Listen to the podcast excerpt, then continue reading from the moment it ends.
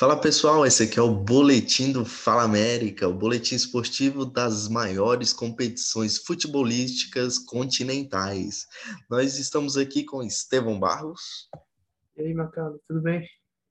É, tudo tranquilo. Eu sou Macaulay e vou falar um pouquinho da Copa América. Copa América que está sendo disputada aqui no nosso país depois de um embrolho ali com a Comebol a Comebol está sendo disputada aqui mesmo. Estamos na segunda semana de Copa América e eu vou trazer um pouquinho das informações para vocês.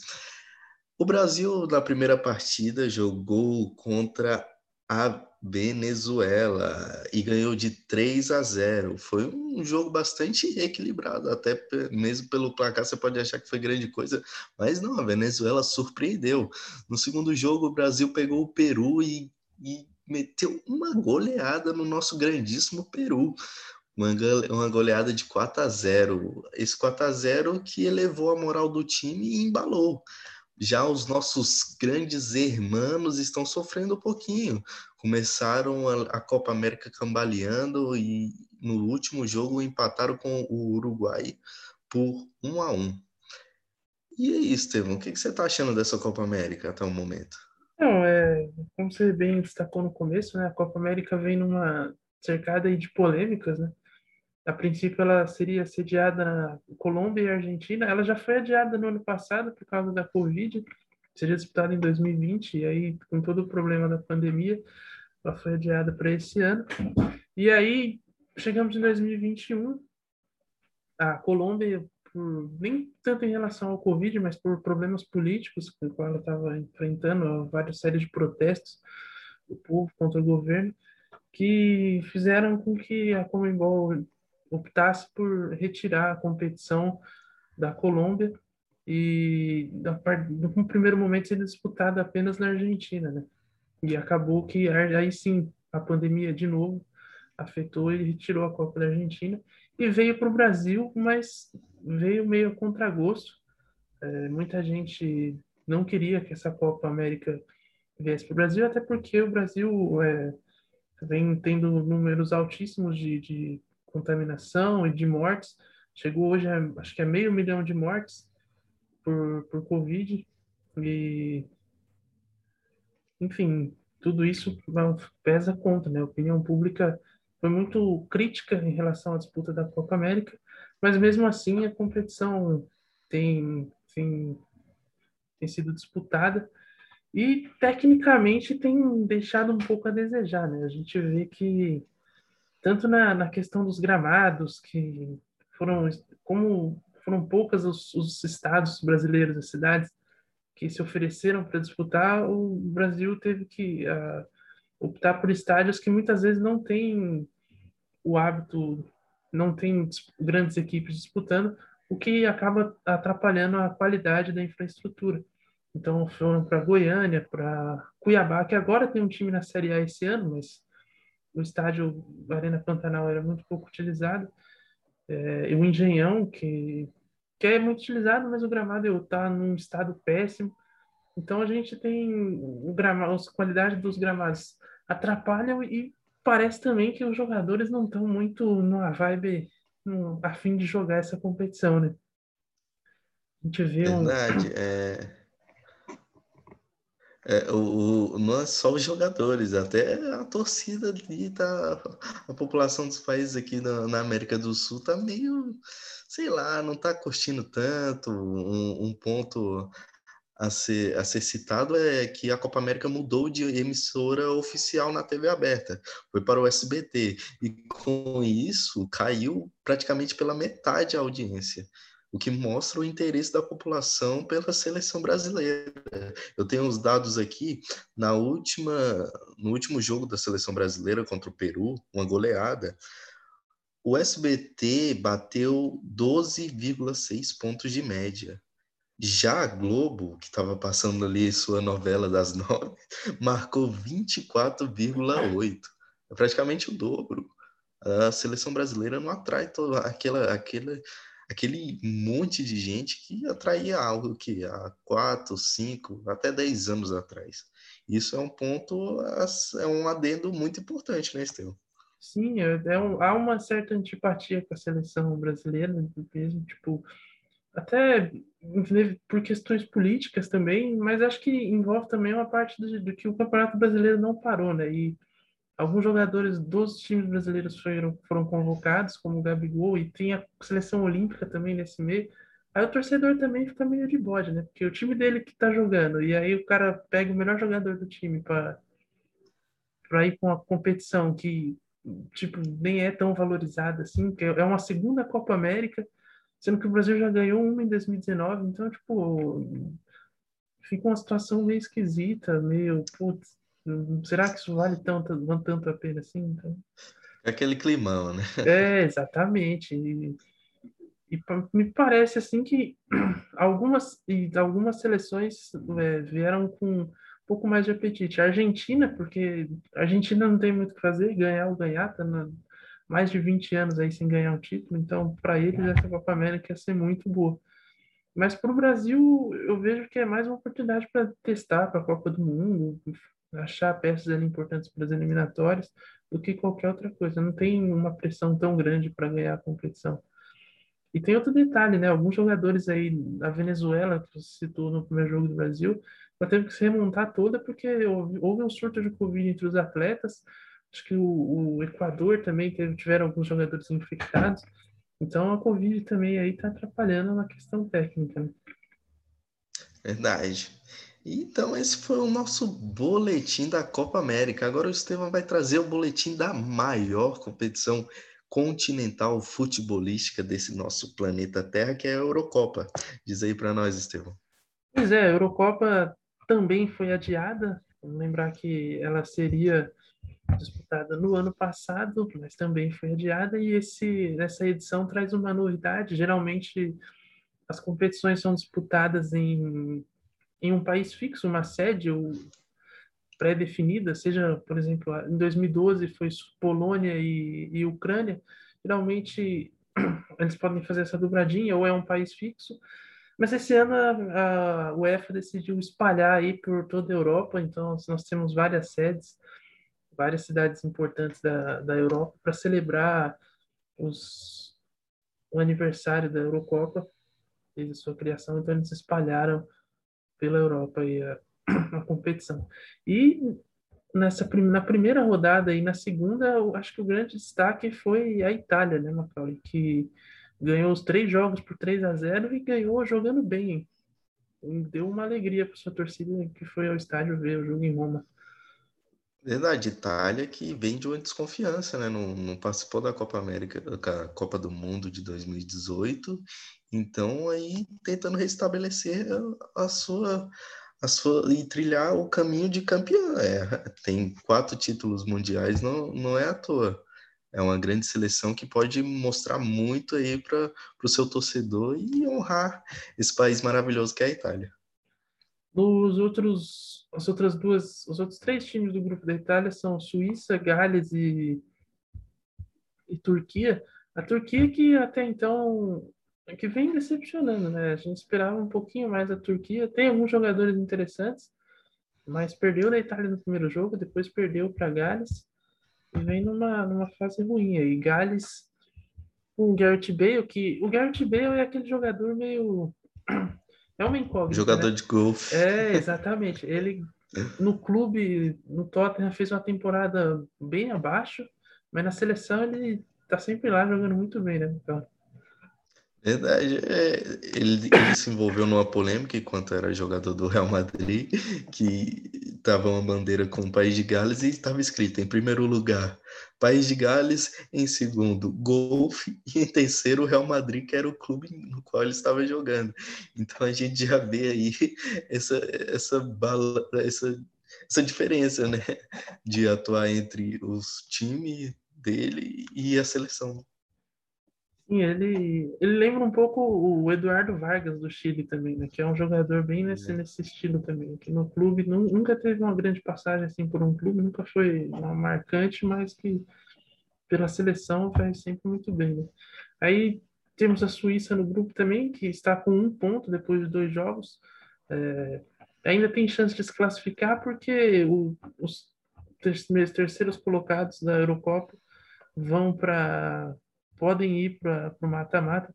Você gosta desse regulamento, Macaulay? Eu confesso que que acho isso um pouco esquisito. Assim. A Europa tem muito país, dá para fazer, se fosse para classificar os terceiros, eu acho que compensava pôr ali mais uns dois grupos e fazer algo, tipo uma mini Copa do Mundo ali só com a Europa, porque eu não sei, eu acho meio esquisito esse lance de classificar o terceiro colocado.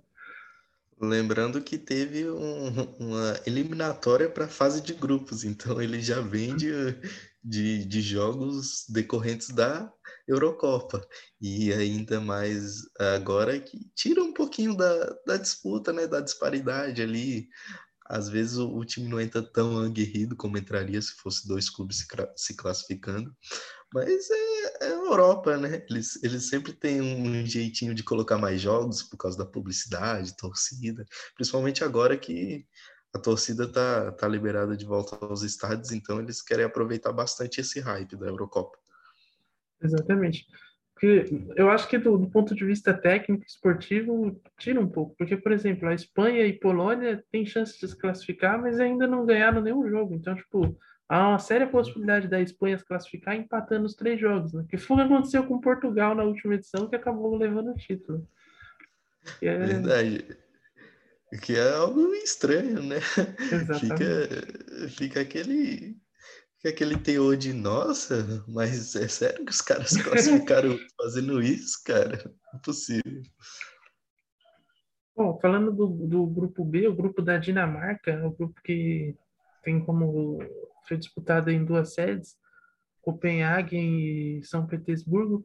O grupo B tem Bélgica em primeiro com seis pontos, Rússia em segundo com três, Finlândia com três e a Dinamarca com zero.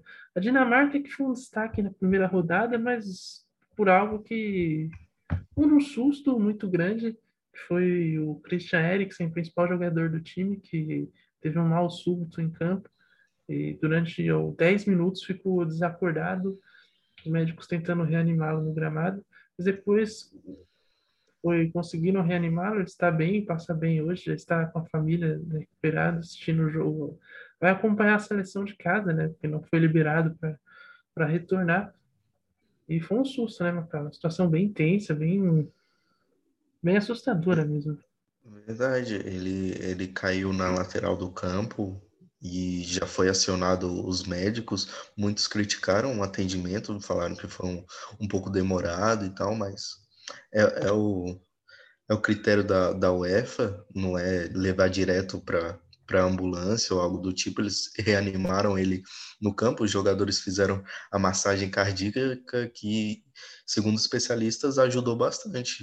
Era, era perigoso ocorrer um fato ainda pior o jogador, a esposa do, do Eriksen des, desceu até o campo desesperada pro, pelo marido.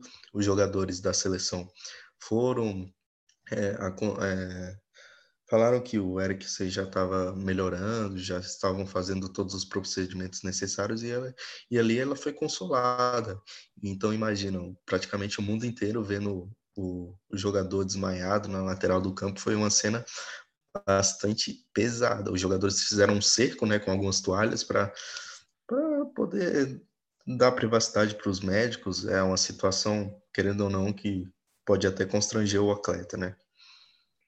Exato, foi uma cena bem, bem chocante, mas que deu tudo certo. O Eriksen já se recuperou e agora está acompanhar a Eurocopa aí do sofá de casa, porque Inclusive, ele está com marca-passo para ver, checar as questões médicas, se não tem nenhum, nenhum futuro risco de algo mais grave acontecer. E, enfim, fica a torcida aí que o Eriksen possa retornar a jogar, retornar os gramados na melhor condição aí, porque joga muita bola. Grande jogador. Camisa 10. Camisa 10. Bom, no grupo C, temos a Holanda, que está com seis pontos também, venceu os dois jogos. O primeiro jogo da Holanda contra a Ucrânia foi muito bom. Foi um dos melhores jogos, era até então, até hoje, o melhor jogo da Eurocopa. Foi um jogo em que ela saiu na frente, abriu 2 a 0 a Ucrânia empatou e no final a, Ucrânia, a Holanda desempatou e conseguiu a vitória. Em segundo, nós temos a Ucrânia com três pontos e em terceiro, a Áustria com três pontos. Ambas equipes ganharam da Macedônia do Norte. que faz sua estreia na competição, mas já está eliminada. E agora joga na última rodada apenas para cumprir tabela contra a Holanda, que também já está classificada. Então, assim, vai ser um jogo aí bem. Mais para testar coisa. É, o jogo mesmo do grupo vai ser Ucrânia e Áustria que vão aí brigar pela vaga. E ambas têm chance de se classificar pela questão do terceiro lugar, de que o terceiro lugar do grupo também se classifica. Mas tende a ser um jogo interessante, que é o único jogo do grupo que ainda vale alguma coisa aí para competição. Que tem gostado da Holanda nesse nessa Euro, Macaulay? Acha que a Holanda voltou a Holanda que tem me surpreendido bastante. Tem jogadores super renomados como o Depay, que hoje mesmo foi anunciado pelo Barcelona, nova contratação, contratação de peso aí, que é para tentar manter o Lionel Messi no clube, um clube tentar fortalecer o elenco, né? E tem o De Jong, que agora vai ser parceiro do, do Depay, e que é também jogador do, do Barcelona, um Elite jogador que tem de elite, jogador da Juventus, companheiro do Cristiano Ronaldo, que é um grande zagueiro, foi uma das contratações mais caras, um dos defensores mais caros de toda a história do futebol. E tem nomes ali ainda que, que conseguem trazer um teor de qualidade para a Holanda. A Holanda que nos últimos oito anos, assim, não, não tem aparecido bastante assim no cenário futebolístico, né? Então eles estão também tentando nesse, nesse processo de reconstrução, nesse processo de, de tentar crescer e, quem sabe, beliscar ali um, uma semi de Copa do Mundo, até mesmo um título de Eurocopa. É verdade, é uma seleção que não participou das, das últimas competições. A última competição que a, que a Holanda tinha participado foi a Copa no Brasil. Desde então, ela não participou da Eurocopa em 2016 e também não foi à Copa do Mundo. A Holanda, que apesar de não ser campeão mundial, tem uma tradição aí muito grande no futebol, né? com grandes jogadores, Cruyff lá no passado, tem três vice-campeonatos, então é uma, foi uma surpresa essa fase ruim da Holanda aí. E agora ela está retomando. No grupo D, nós temos a República Tcheca, que lidera com quatro pontos, a Inglaterra também com quatro pontos, Croácia com um e Escócia, a lanterninha, com um ponto. Nesse grupo aqui, surpreende a República Tcheca no, como líder do grupo, porque quando, se, quando saiu o sorteio, o que se imaginava era que Inglaterra e Croácia iam brigar pelas primeiras posições e a República Tcheca ali talvez se beliscasse um terceiro lugar. Eu podia erguer as mãos aos, aos céus agradecendo porque conseguiu se classificar, mas graças a Patrick Schick, que é o artilheiro da competição, olha só. Ela está em primeiro lugar. Surpreende essa República Tcheca, principalmente a artilharia de Patrick Schick. Hein? Eu, eu acho que é claro que a República Tcheca tem seus méritos, mas o que surpreende mesmo é o mau desempenho da, da Inglaterra em casa, né? Jogando alguns jogos em casa, é, esse, e, e fazendo praticamente vexames, porque foi bastante vaiada pelos seus torcedores no último jogo, é um, um, uma atuação muito abaixo da média esperada pela, pela Inglaterra, e tá capengando, né? Não, não, se sabe ainda, não, não se tem uma convicção certa de que a Inglaterra vá brigar por esse título da Eurocopa, mas é o que se espera. Tem grandes jogadores, tem um elenco renomado e tá tentando se acertar no meio da competição, né? Então, e a Inglaterra, como você bem falou, tem um bom elenco, não é que é um time ruim. Eu esperava muito mais da Inglaterra, justamente pela questão de disputar jogos em casa, a final do torneio ser sem o Wembley, né? Então, eu esperava que isso pudesse influenciar a equipe a, a dar um, ter um desempenho melhor, uma motivação a mais. Mas parece que o Southgate não está muito afim, né? O técnico da Inglaterra não tem ajudado muito, tem deixado Rashford e Sancho no banco, Grealish também não entra. Aliás, o, maior absurdo para mim é o, é o Sancho, porque o Rashford ainda teve alguns problemas clínicos, no, no, no final da temporada ele já não vinha 100%, mas o Sancho, é para mim, é o maior, eu não consigo entender o Sancho no banco, não dá para... Sancho e o, e o Sterling de camisa 10 também é algo muito difícil de se entender. Exato. É aquele, é aquele jogadorzinho que a gente não sabe se ele é bom, se ele é ruim, se ele só corre. É uma incógnita. É, ele tem seus momentos, mas ele tem, ele tem os dois. Ele, pode ir muito rápido do céu ao inferno em questão de minutos. Assim, hum. Então, é de fato. É titular do, é, do Manchester City. É de fato um o Sterling é uma caixinha de surpresa. O grupo. E também, ressaltando só um detalhe a mais nesse grupo D, é que a Croácia também. Eu esperava muito mais da Croácia. É a atual vice-campeã do mundo e também está no desempenho. Eu não sei se é também a questão de que ser uma geração que já está há muito tempo no, junto, como, como jogadores como Modric, Rakitic e enfim, já está meio chegando no prazo de validade, mas o desempenho deles está também muito abaixo. É um, é um time de. É, na Copa de 2018 foi a surpresa, né? É um time que deu o split e aproveitou bem, fez jogos, fez jogos cruciais e pontuais na Copa do Mundo e surpreendeu bastante. Na final não tinha comparação, a França era muito mais time, não, não é à toa que aplicou uma goleada.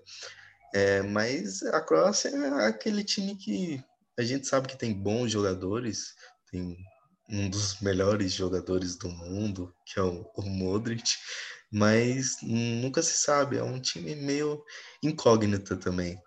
É, mas a gente espera desses, desses jogadores pontuais um alto nível e que não aconteceu até o momento. Pois é, e no grupo E também nós temos outras duas surpresas. A Suécia lidera o grupo com quatro pontos, depois de empatar com a Espanha 0 a 0 e ganhar da Eslováquia por 1 a 0.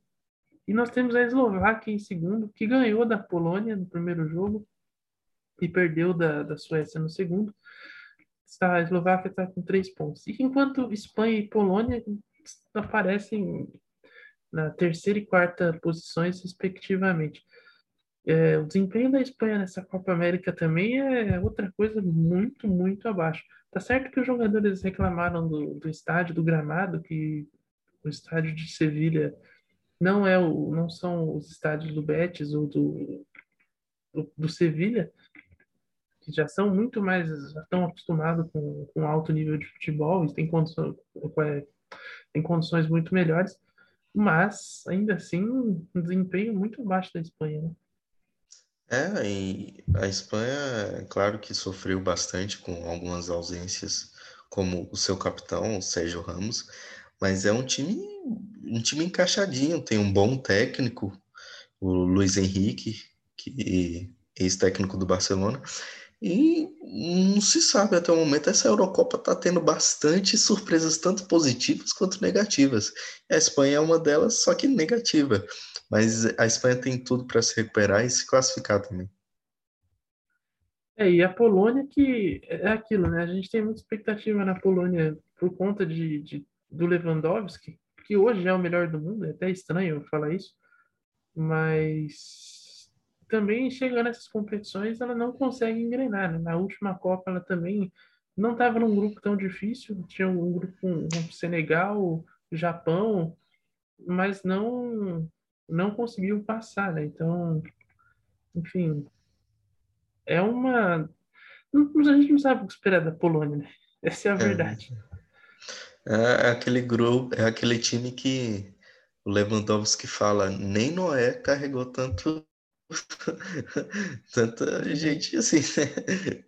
Mas é, a gente espera bastante por causa do, do Lewandowski, não tem o, o, que discutir. É o melhor jogador do mundo e a gente quer ele que ele demonstre esse futebol, né? Mas o, o time não colabora. Há uma diferença, uma diferença muito grande entre Bayern de Munique e Polônia, né? É verdade.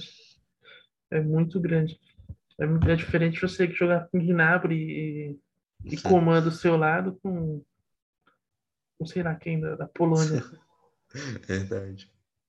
E no grupo F, o grupo da morte, nós temos a França em, na liderança com quatro pontos. França que venceu a Alemanha e hoje empatou com a Hungria.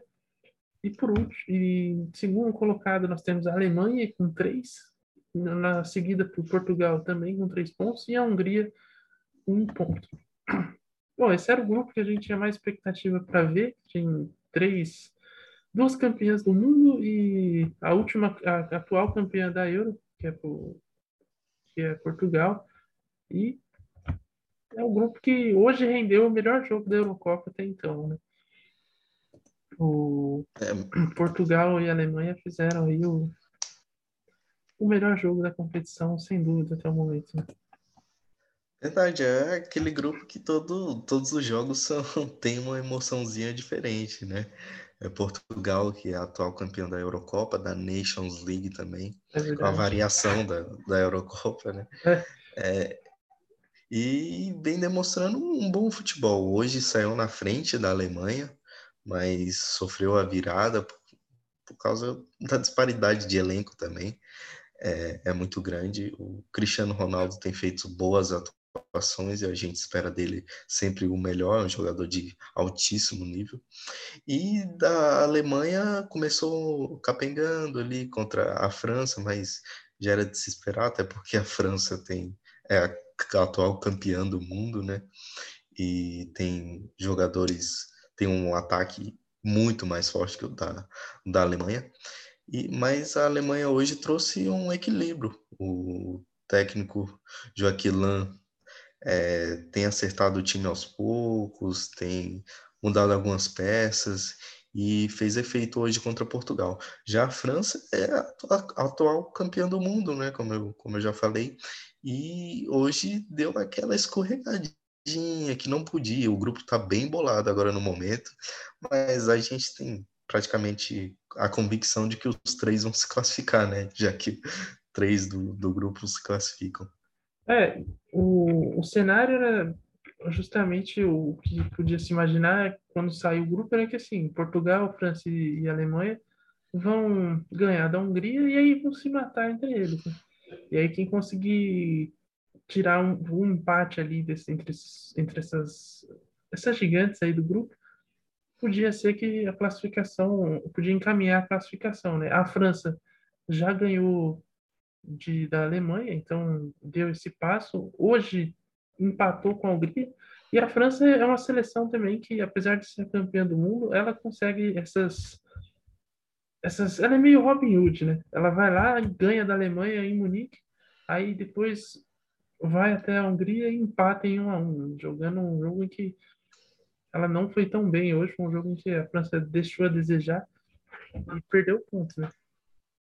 Verdade, a, a França é, é, que eles entram no mais alto nível, já, já entram com aquela fome de, de gol. E não é assim, a gente sabe que, principalmente na Europa, o nível dos times mais fracos, na teoria, mais fracos na, na teoria, eles são bons também. São aqueles times que se der um espacinho, eles vão aproveitar e vão levar perigo ao, ao seu gol. E a França deixou a desejar hoje na parte defensiva. A gente sabe que tem um ataque um dos melhores do mundo, mas na parte defensiva mesmo, a França tem, tem deixado muito a desejar. E hoje foi um exemplo disso. Levou um gol bobo e sofreu o um empate.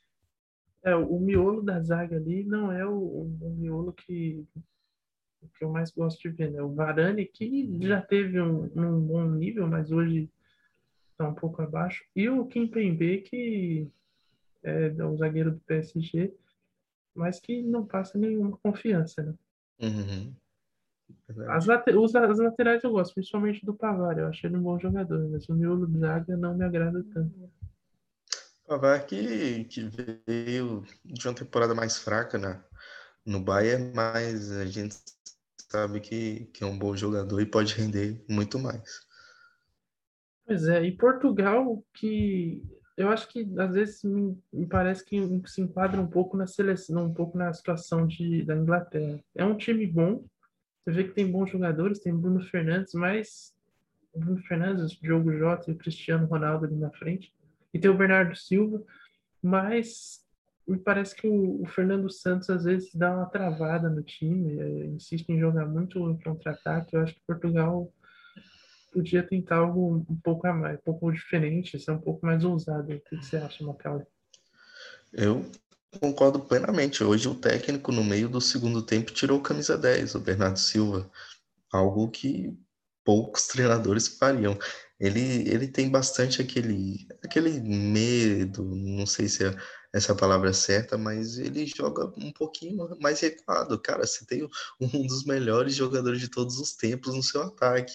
Então é normal que, que se espere o seu time avançando para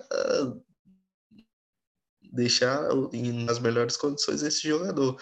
Hoje o Portugal fez um, um dos gols no, no contra-ataque por causa do, do, Cristiano Ronaldo que saiu da, do campo de defesa e foi até o, o, praticamente entrou dentro do gol adversário. Então, se não fosse por esse jogador, a gente podia esperar um massacre muito pior da, do time da Alemanha. Exatamente.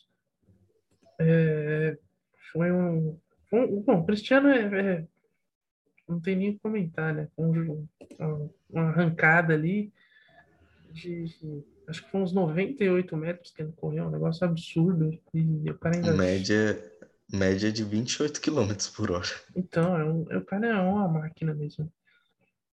Bom, lembrando que a terceira rodada acontece nesse domingo, dia 20, no qual nós teremos dois jogos, jogos que aconteceram no mesmo horário, Itália e País de Gales e Suíça e Turquia. A Itália que já está classificada contra Gales, que ainda busca a, a classificação, a vaga nas oitavas, e a mesma situação para Suíça e Turquia, embora a Turquia esteja numa situação bem complicada, é bem difícil a, a Turquia conseguir a vaga, porque mesmo que ela ganhe, ela vai a três pontos, e é muito difícil que o terceiro colocado consiga se classificar só com três pontos. E a Suíça ainda tenta aí, a chance, ela tem a possibilidade de chegar a quatro, pode até passar Gales e, e chegar na segunda posição, garantindo a vaga direta, sem depender de outros resultados. Mas é isso, Macaulay. Qual a sua expectativa aí para os jogos de amanhã? O que, que você espera? A Eurocopa tem, tem esse teor de, de futebol de alto nível que a gente espera.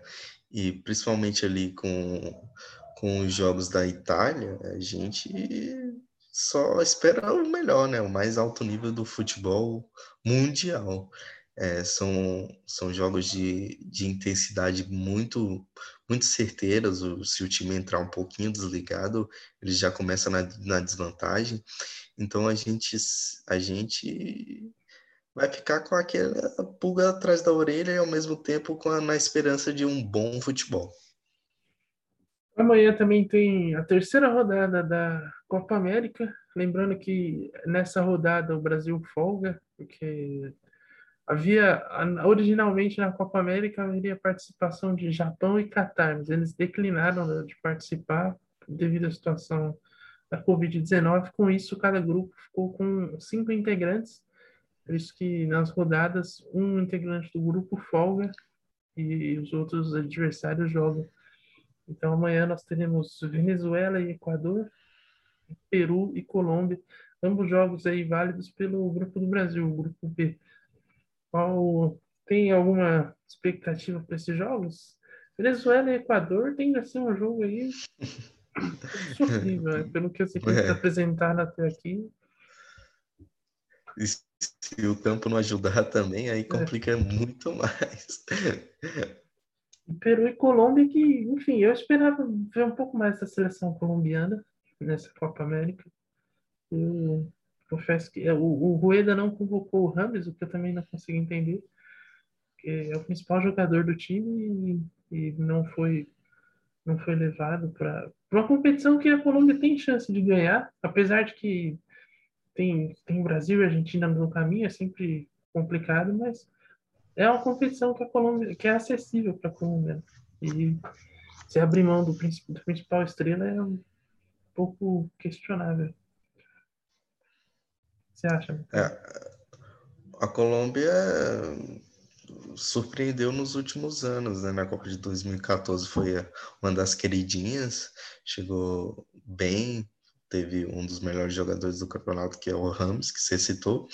Mas a Colômbia é um time um time que é, é mediano, não, não tem muitas estrelas, a não ser o, Rames e algumas outras, como o Quadrado, e não, não traz aquele, não estiga é, os adversários e faz com que o com que o, a Colômbia não seja tão temida quanto deveria ser.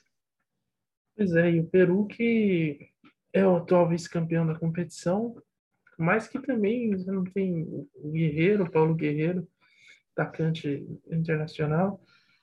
Enfim, é um time que também está um pouco desmontado aí para essa competição.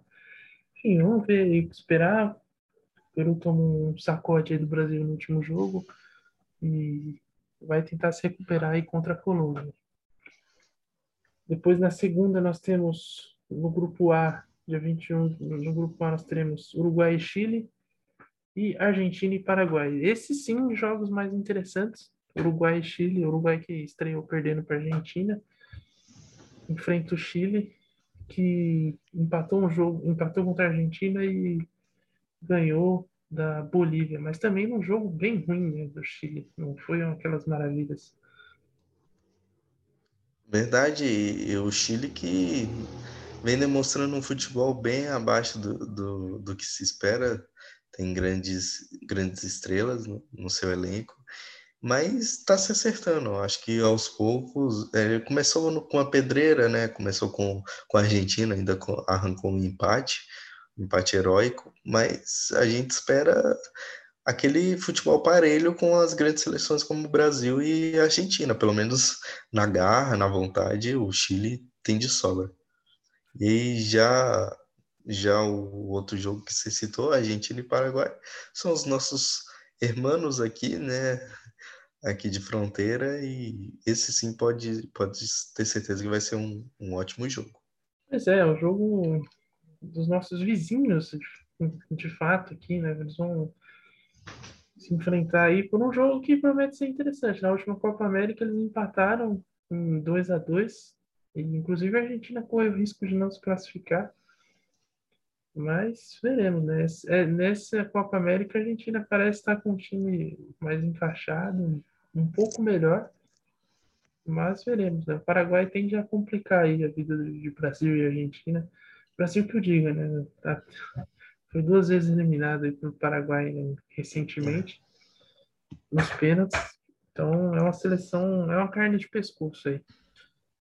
Bom, esse foi o nosso boletim das, das Copas América e Eurocopa. É, espero que você tenha gostado. Macaulay, muito obrigado. É nóis, estamos junto. Semana que vem tem mais, né? Exato. Semana que vem estaremos de volta para mais informações para você, atualizando você das rodadas e do andamento da competição. É isso. Valeu, falou.